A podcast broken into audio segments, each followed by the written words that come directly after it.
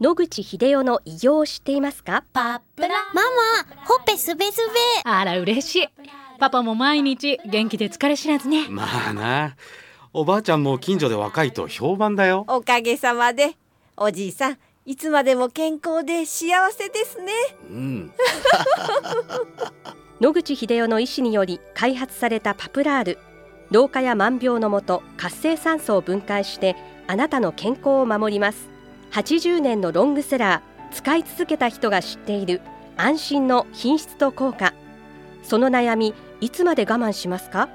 お問い合わせは東洋厚生製薬所または武蔵野製薬へ。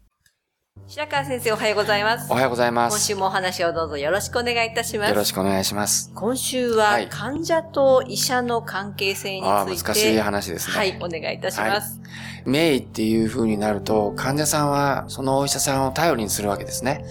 私の経験からすると、患者さんがあまりにもある一人のお医者さんの言うことしか聞かなくなると、これは他の患者さんにも本人にとっても非常に良くないことが起こります。もう患者さんはそのお医者さんのおっしゃることしか聞かなくなるわけですね。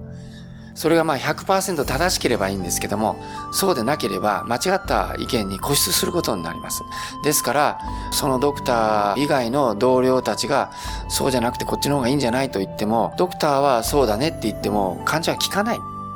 そうすると、その患者さんは、本当は正しい選択をできたかもしれないのに、間違った選択をして、ダメにしてしまう選択肢を選んでしまうっていうことになります。そうなると、病院の先生がいて、その人に患者さんがついてる。その患者さんが、そのドクターの言うことしか聞かなくなるということになりますと、そのドクターが仕事が終わって家へ帰ってしまうと、当直の医者がしかいない。で、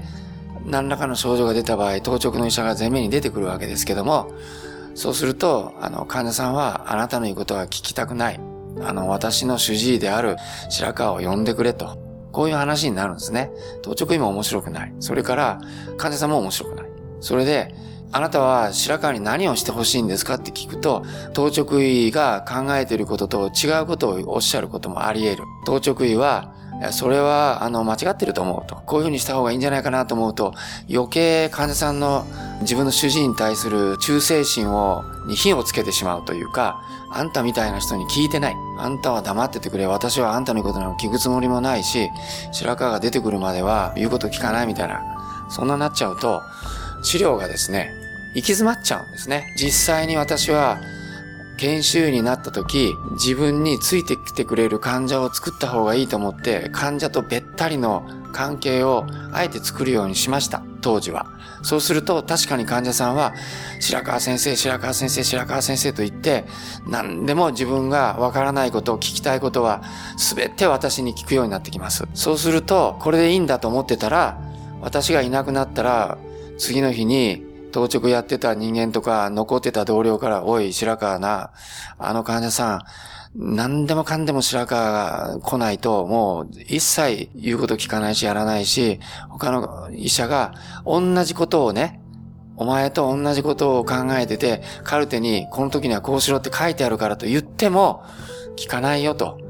あの、そういう事態がたくさん発生するようになってきたんです。それで、部長がたまりかねて出てきまして、白川いいかと。患者さんとの距離っていうのは難しい。近すぎてもダメだし、遠すぎてもダメ。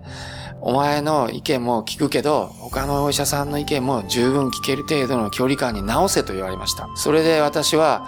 べったり作戦をやめてですね、最初は患者さんたちは違和感を抱いたようです。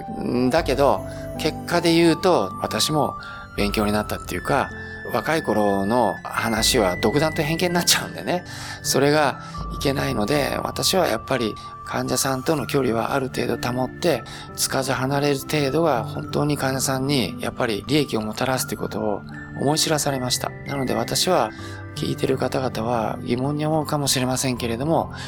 そちらの方も主治医ばっかりに頼らないでいろんな先生のお話を聞いて、もちろん主治医と話をして決めていただく。ドクターの方も自分だけがいい子になって、まあ、ピタッとそばにひっついて、僕の言うことしか聞かないというのがいい医者だというふうにあまり考えない方がいい。患者は、いざという時には主治医出てきてくれ。これは避けられないです。だから、そういう関係は築いておかなきゃいけないですけども、それ以外の関係については、適度な距離を保っていないと、べったりひっつくと、患者もしんどい、私もしんどいという事態に陥って、それを適当な距離に直すと、本当にあの診療がスムーズに進むんだということを私も思い知らされました。ですので、患者さんも自分の主治医が決まったら、いろんなご相談をするのは構わないですけども、これだけが自分が治る唯一の方法だと決めつけない方がいいと思います。あくまで患者さんが主人公でね。そうですね。あの、私たちはあくまでもお助けマンなので、それから、兄弟家族じゃございませんので、ピタッといつもひっついて、お世話をしたり、いろんな考えを聞いてあげたり、えー疑問に答えたりするというわけではありません。たくさんの患者を抱えたら、それもできないっていう現実的あの理由もあります。しかしながら、本当に患者さんが治るためには、治療のお薬をどうして癌を殺すとか、そういう